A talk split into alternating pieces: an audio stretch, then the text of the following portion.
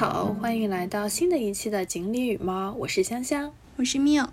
那我们今天的话题呢，稍微会有一点点不一样，每一次话题都不一样，跟追星没有关系了呢。我们回到了生活类博主，不对，生活类主播的这个范畴里面。嗯，其实就是想跟大家分享一下我们最近生活中遇到的一些事情，然后呢，想从这些事情中来反思和讨论关于迟到这件事情。对，我觉得大家平时的生活中，不管是工作还是呃出去游玩，肯定或多或少都会遇到自己或者是他人，嗯，出现了迟到这种情况。那么，嗯，我们也想从自己的角度出发，来看看自己对待这一个现象的想法，以及我们自己的处理的一些方式。那我们先先一起来。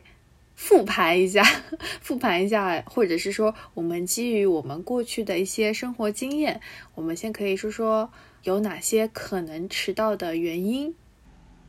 就是，嗯，平时为什么会迟到，对吧？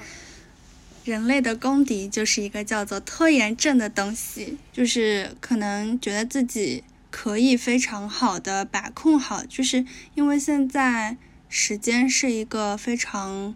直观的一个东西嘛，就不像古代，你可能要去看那个水滴到哪了，你才知道是几点。现在就直接可以看到它现在是几点几分，然后你又可以通过那些软件啊什么，知道你从家到那个地方需要多久。然后你毛咕咕，你就会觉得自己可以完美卡点，或者算下来居然还有余裕，可以提早到个十五分钟之类的。但是其实。计划就赶不上变化嘛，你可能就是选衣服的时候出了点小差错，或者是交通工具上面前方出现了一些就是 意外交通事故，对，就就堵车了。嗯，总而言之就是有内部的原因，也有外部的原因。然后如果是我自己来说的话呢，虽然已经设定了早起的时间，然后。呃，但是在早起起床后到准备出门的这段时间里面，高估了自己的速度，然后就在中间磨磨蹭蹭，最后呢就没有按照既定的那个时间出门。因为我家离市中心都通常比较远，所以我都需要提早一点出门，否则就会，呃，就会影响能够准时到达那个地点，所以经常。经常就会出现这样的状况，然后另外还有除了 自己主观上的一些啊自己内部的一些原因吧。其实我是在哎，应该是今年夏天的时候，今年夏天不是发生了很多那种自然灾害嘛？就有一天，就是我跟别人约了要去打剧本杀，嗯，本来约的是。呃，我们约的是一点钟要开始玩，但是呢，就好正巧不巧，就是我要出门的时候，是我一般都是大概要提前一个半小时左右出门，然后我十一点半左右的时候就开始下大暴雨，那个暴雨真的是非常之大，大到我家门口楼下的那条路已经积水了，所有的车开过去都是淌水过去的，所以根本出不了门。然后呢，我就无奈之下，我就跟朋友说。我出不了门了，我只能等雨停了或者晚一点再出来。后来没想到那个雨还下了快一个小时，然后就等于我就很晚才出门，就几乎到剧本杀那个地点的时候已经快要两点多了。朋友们呢，他们也是所在的地区有下雨嘛，但是不像我所在的地区那么大，然后他们还提早停雨了，这真的是那片云在我头顶上挥之不去。然后导致他们就是也稍微晚了一点出门，但是他们没有晚太多。然后最后所有的人都在等我一个，幸好一个厂里面就大概有四个人等我，还好还好不是人太多。所以这种自然的不可抗力也是很无奈的，就是遇到这种意外，就是最终导致了迟到。嗯，但是我觉得提前说就还是大家可以理解嘛。嗯，是的，所以我们可以讨论一下，你觉得哪些迟到？的理由，或者是他说出来迟到的原因是可以接受的，哪些呢？又是不能接受的呢？嗯，我觉得不能接受就是他没有说过或者说他整个就是消失了，他也没有如期的出现，然后呢也联系不上，这种的话就会比较不能接受一点。虽然现实中还没有遇到过，但我觉得这个应该某种程度上来讲是一个比较不负责任的一个表现吧。然后其他的，我基本上没有什么。如果是朋友的话，只要他说他可能会迟到一会儿，基本上都还是可以接受的，因为。大家会迟到的原因林林总总，就是那些嘛。你将心比心，自己可能未来也会因为这样的原因去迟到。包括你对朋友的宽容，以及你们关系比较好的话，可能也不太在意偶尔的这样的行为嘛。所以目前来讲，好像就朋友这一块的话，没有什么特别不能接受的。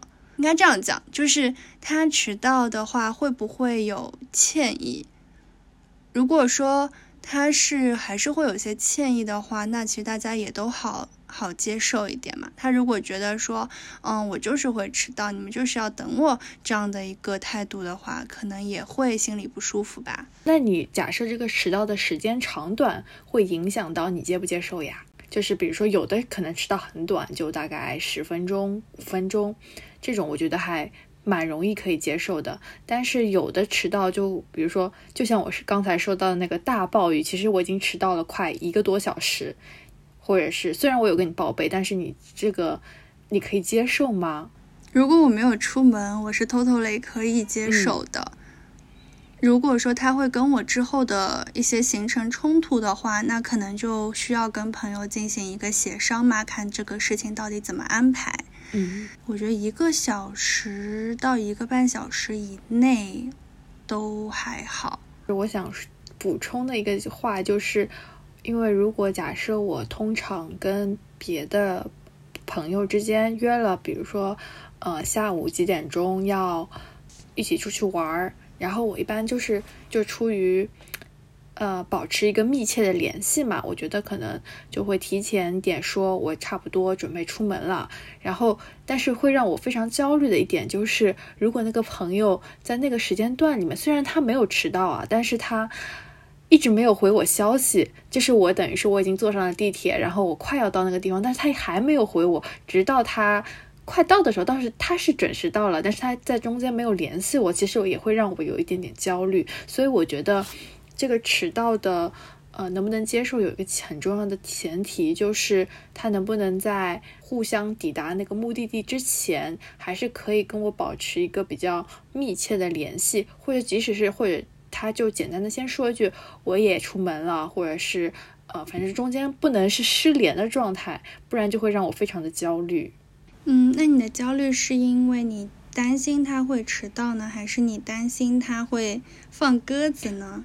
还是就是单纯会因为他没有回复你这件事情而感到一种没有被回应的焦虑呢？我觉得更多的就是是担心他睡过了，然后然后就会被放鸽子。我觉得迟到倒是还好，就可能就是放鸽子是更严重的一件事情。对对对，我也觉得。我觉得他只要是把这件事情。记在心里，然后不要放鸽子，这个就是一个终极的底线吧，就是最低最低，你不要临时放我鸽子这样。嗯，但是我觉得大多数朋友之间这样约出去玩儿，因为是比较灵活一些的时间，我大多数都可以接受一定时间范围内的迟到嘛。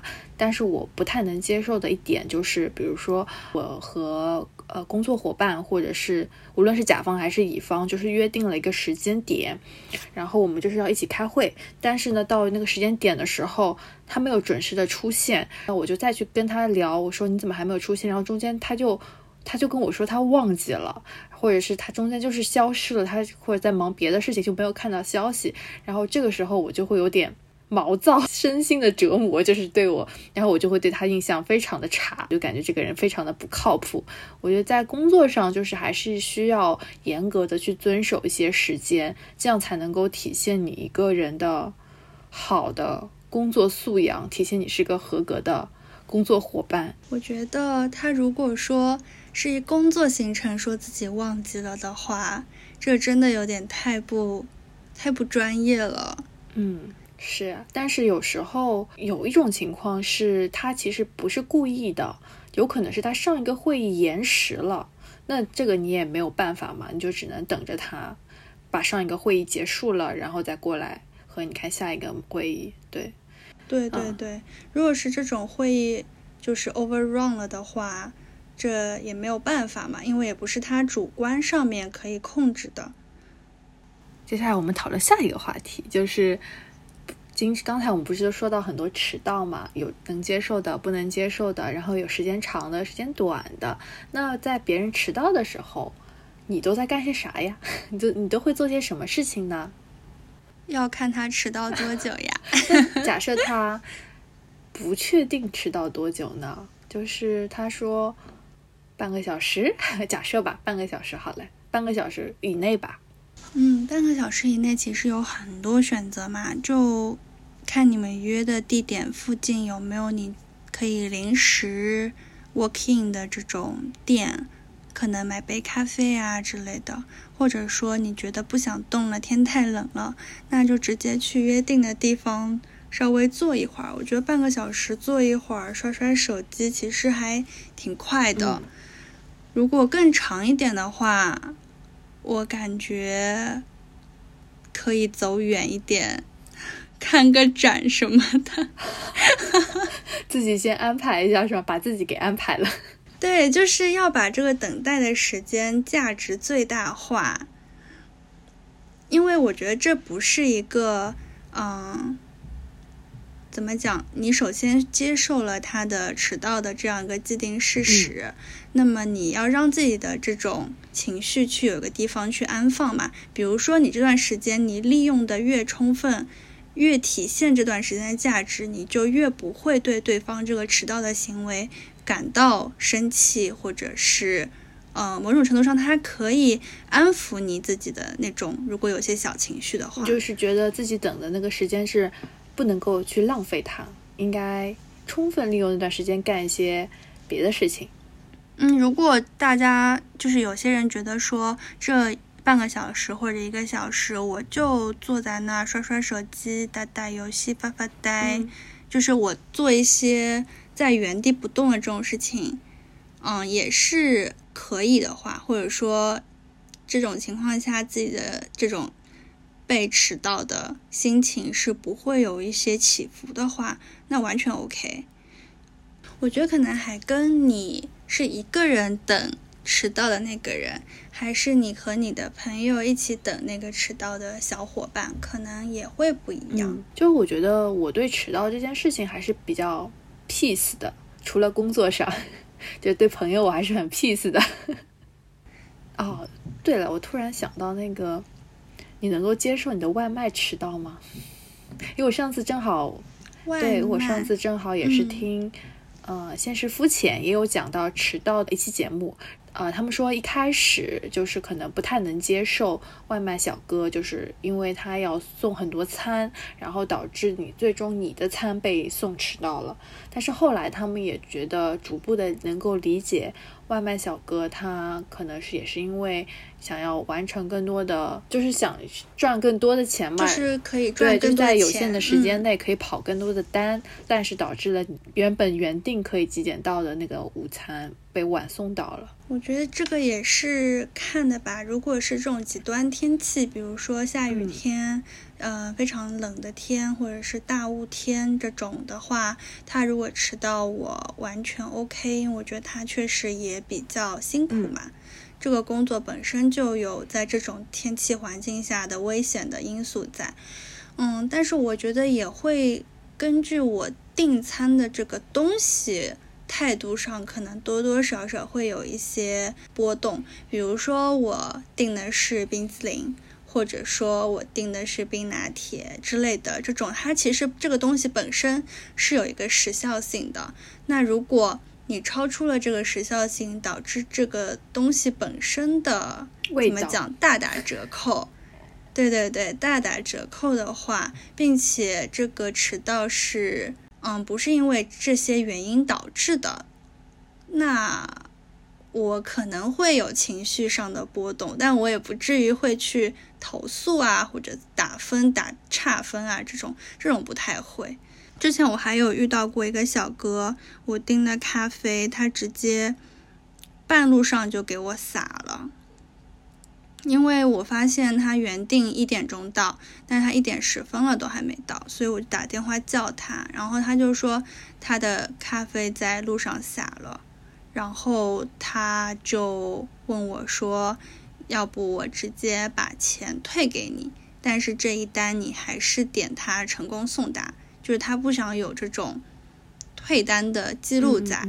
因为他们就是之前有一篇那个被困在系统里的外卖员，就只要他被投诉或者是有退单记录，反而比他退给你钱受到的惩罚更多，因为他受他本身整体的绩效就会反而降低了，所以他很多情况下他就宁愿退你单嘛。对，然后他也有提到说他可能两点钟以后，呃，单子会少一点，他能不能到时候再去？替我买一杯这样子，所以我是觉得他的态度是非常诚恳的。那这种情况下，我也不计较这些东西了嘛，就就算了。嗯，我觉得这个也跟就哎又到下一个点了，就是态度也很重要。嗯，是的，就是你能不能及时的给对方一个。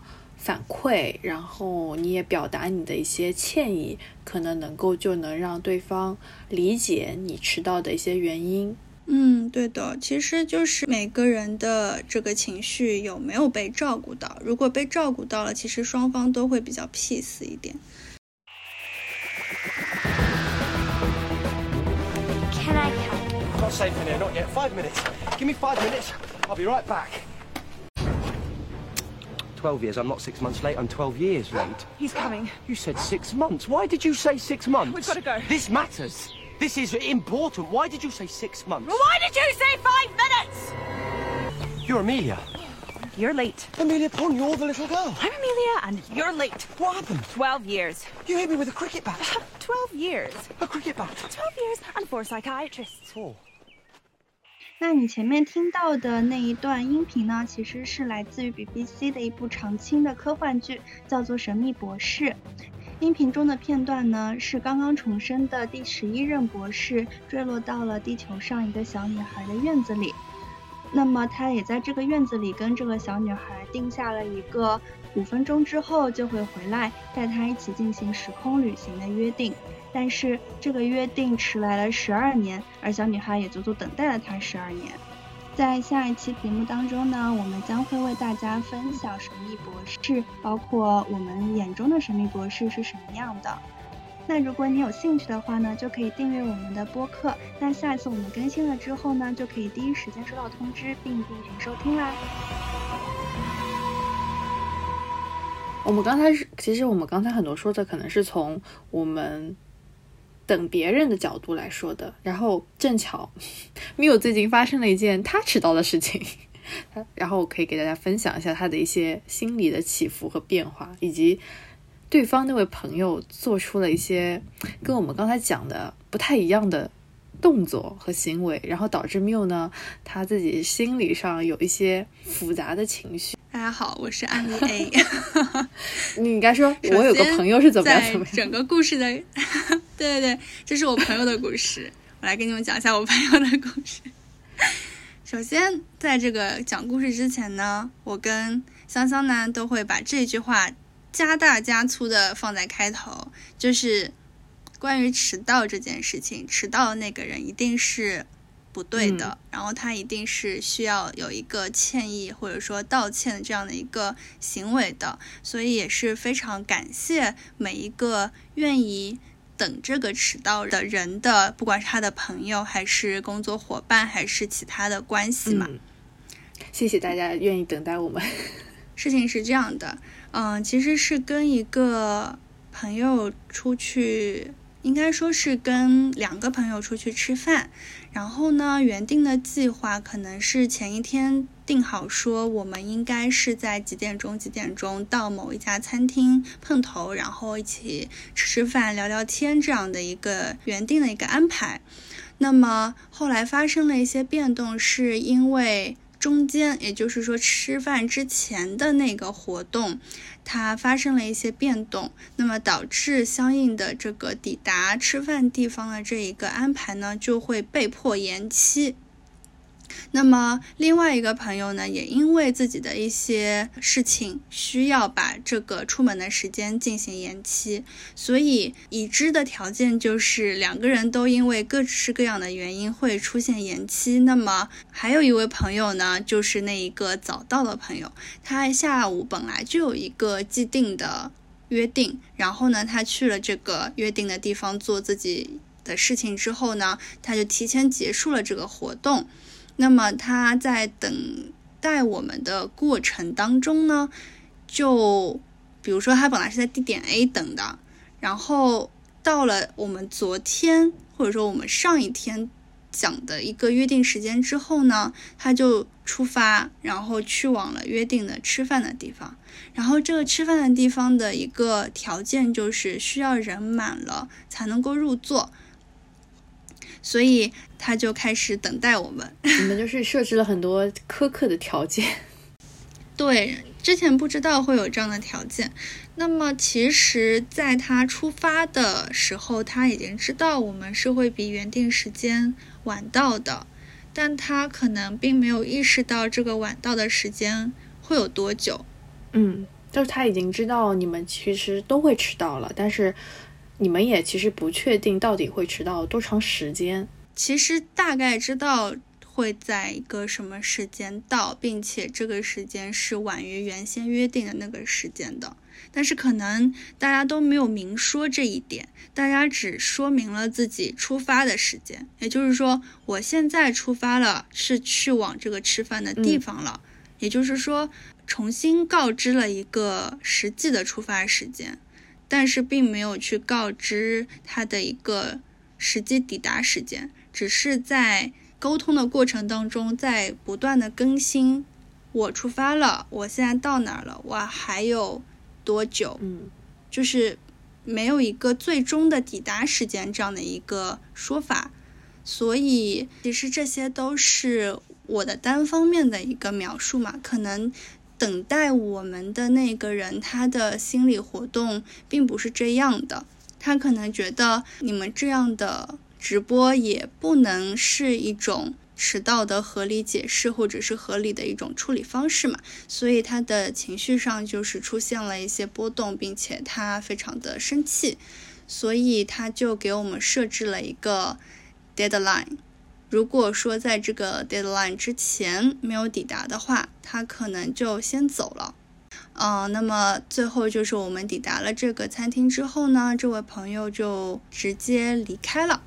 就是他和你会面以后，但是他还是等在，嗯，是你，因为你其实是在 deadline 之前到了，所以他和你碰面之后，然后他就走了。对，是这样的。嗯，所以呢，在这个。主播短暂的人生当中，还没有遇到过如此雷霆手段的朋友，当时是非常的懵逼。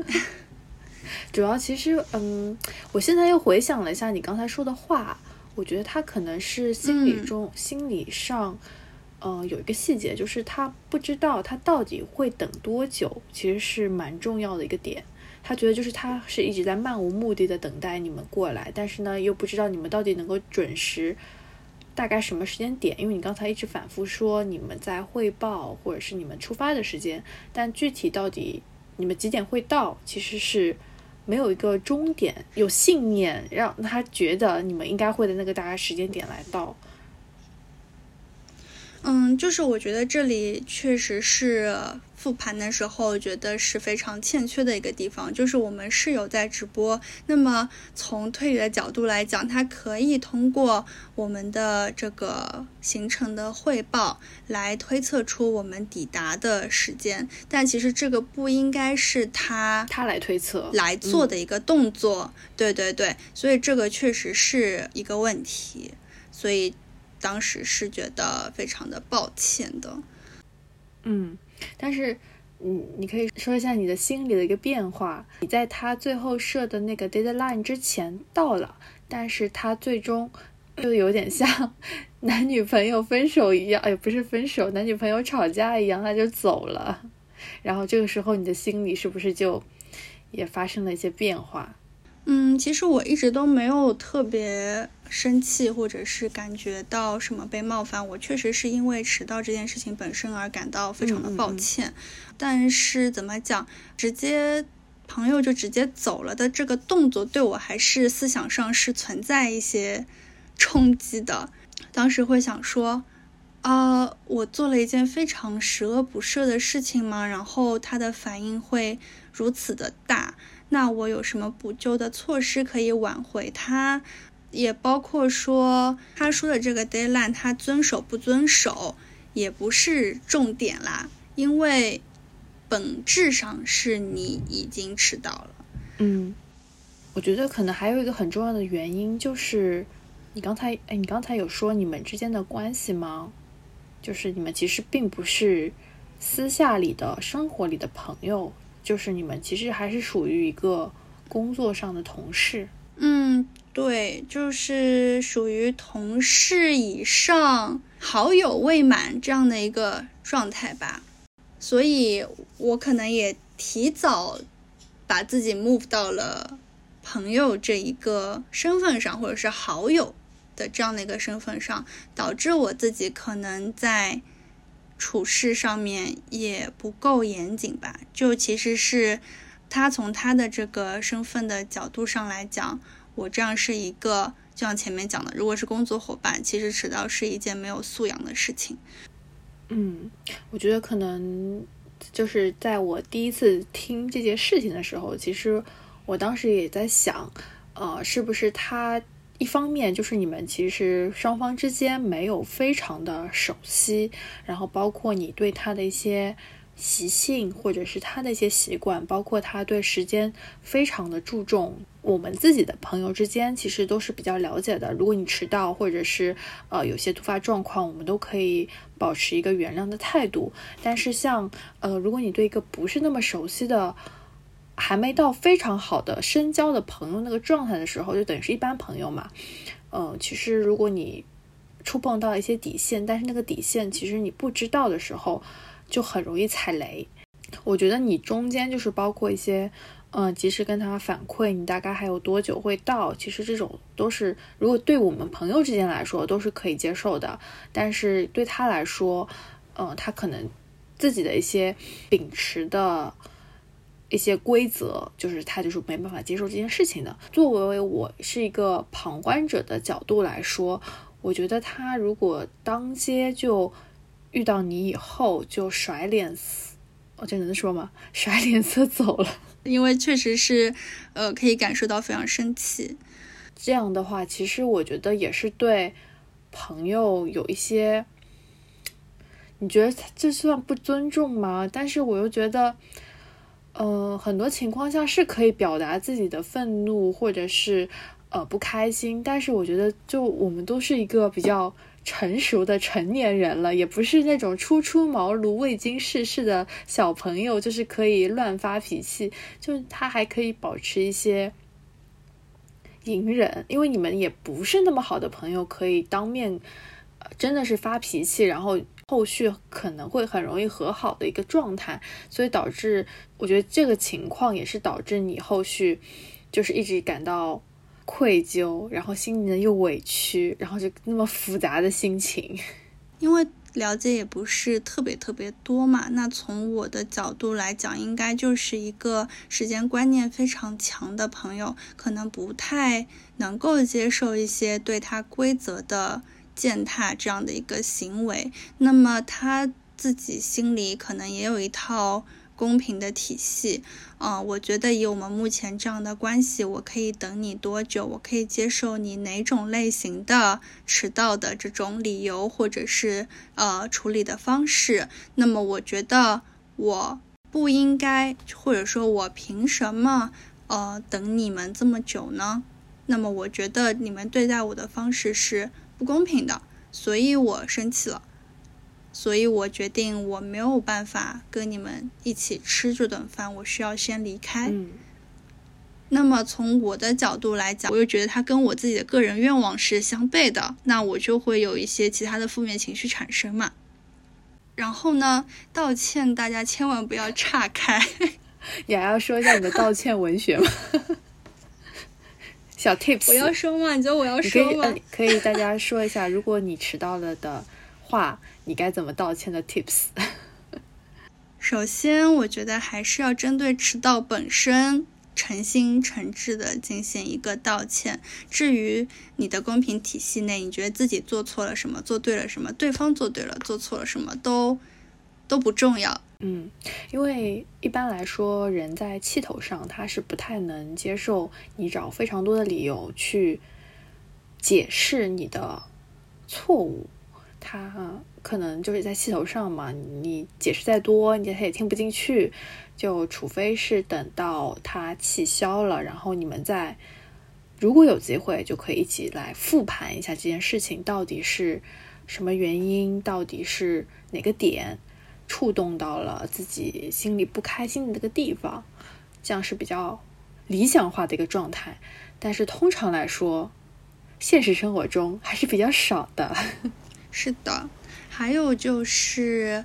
嗯，道歉其实是一个单方面的行为，你不能在你说出道歉之后就期待对方给到你一个正向的回应，就是他不接受是完全 OK 的。嗯，那假设对方不接受的话，那也就只能自我疏解这样的情绪了。其实也不存在自我疏解吧，就是其实你在做出道歉，并且。非常清楚的知道对方接不接受是不在你的控制范围内的，然后你也觉得自己是非常诚挚的进行了一个道歉的行为的话，嗯，你的内心已经不会有太多的纠结了。哎，那那我想说的是，接受方他内心会纠结吗？嗯，这就看他愿不愿意接受你的道歉呀。他如果接受了的话。那么大体上他应该不会太纠结，那可能还有一些小芥蒂之类的，还需要后续通过其他的接触来进行消除。如果他不接受，那他一定就是觉得这是一个不可原谅的一个行为，要么就是他可能还是有纠结的地方。嗯，以我个人的经验来说，如果没有接受，可能是因为伤害的太重。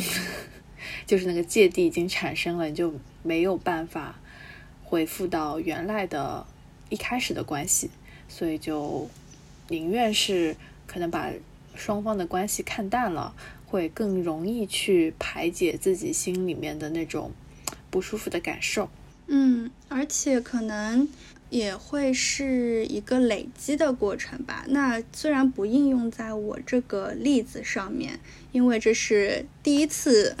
一起出去吃饭这样的一个行为，那如果是朋友之间或者是工作伙伴之间的话，其实它会存在一个呃情绪累积这样的一个概念，就是他可能到了某个点上面，他觉得他不想再 再忍受你了，他就想直接卡断了，那他可能就不会接受你的道歉了，或者说接受了道歉，但是也会跟你逐渐的，就是疏远。嗯，是的，所以。嗯，虽然我自己做不到，但是我觉得大家还是可以及时的反馈，还有你的一些情绪呀，把你的一些问题呀，或者是你觉得对方怎么做更好的一些内容反馈给对方，这样才能够及时的去促进对方去调整吧。当然，对方调不调整又是另外一回事儿了。这个就是非常看双方是不是有这个沟通的意愿，所以。以我这么多年的经历来说，只能做到自我约束、洁身自好。我也不能管得了太多别人的事儿。是的，嗯，这次的事件呢，产生了一系列的蝴蝶效应，也导致了我们这期节目的产生。是的呢，那就讲到生气，哎，有点扯远了。就是你会在生气之前先纠结一下自己要不要生气吗？不会。但是呢，我不太会直接对那个人发出来，有可能，就是你会压抑自己发怒的情绪。我会跟别人说，不会对他说。哦，这这个其实也是别人有一次在跟别人聊天的时候，有有人问我，你有没有对别人生气过？然后我在说啊，就是他他就说，好像我跟你那么久的那个合作以来，我都没有看到过你对别人生气。我思考了一下，我这这么几年来，我到底有没有发过脾气这件事情？后来我在想。好像大多数呢，我不会直接对对方去发脾气，但是呢，我很容易把那种情绪压抑在自己身上，就可能只能通过跟朋友来讲那个人特别的傻逼，什么什么什么什么的事情，这样这样是能够缓解我的情绪。但是那个朋友也跟呃，就是那个一起出差的那个女生就跟我说，其实。很重要的是，你应该去告诉对方，你到底觉得哪些地方是不满意的，这样才能够真正的去解决问题。还是对我来说有一点难度，但是我觉得可以未来去努力尝试一下做这样的事情，这样可能会对自己或者是对对方都有更好的一些成长吧。那我觉得你还是应该要表达一下的，就是如果你这种表达是可以保证你以后。不会再因为这个生气的话，嗯，好的，那我们就迟到这个事情就说完了。我觉得更多的时候需要，嗯，设身处地，然后也需要做一些换位思考吧。当然，你想，假设你经常迟到，你也要思考一下，等你的人他的心态是怎么样的？那你是不是还是需要做一些改善，来改变这样的习惯？因为归根结底，迟到还是一个。不太好的习惯吧。虽然有些国家或者地区的人，他们其实是，嗯，觉得适当的迟到是更有礼貌的体现，但是我觉得像，呃，在我们中国来说，迟到还是算是一个比较负面的行为。所以我觉得我们还是需要按照我们普罗大众呃比较习惯的这种形式来遵守一定的时间的约定，这样呢也。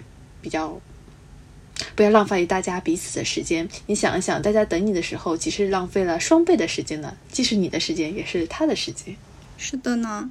如果是意外迟到的话，我觉得首先迟到是不对的。手迟到本身，你是也需要道歉的。那么道歉的时候，也需要看清自己的需求和对方的需求，以及双方的这个感受，然后你要去满足对方。因为你的迟到而产生的这些情绪，就如果他是个时间观念很强的人，然后他你你踩过雷了，或者说你事先知道他不能接受迟到的话，其实你应该去，就你如果还想继续跟他交往的话，其实你要是自己进行一个改变。好的，那我们今天的节目就到此结束了，然后我们也完成了今年的播客 KPI。真的吗？我们有完成吗？完成了呀！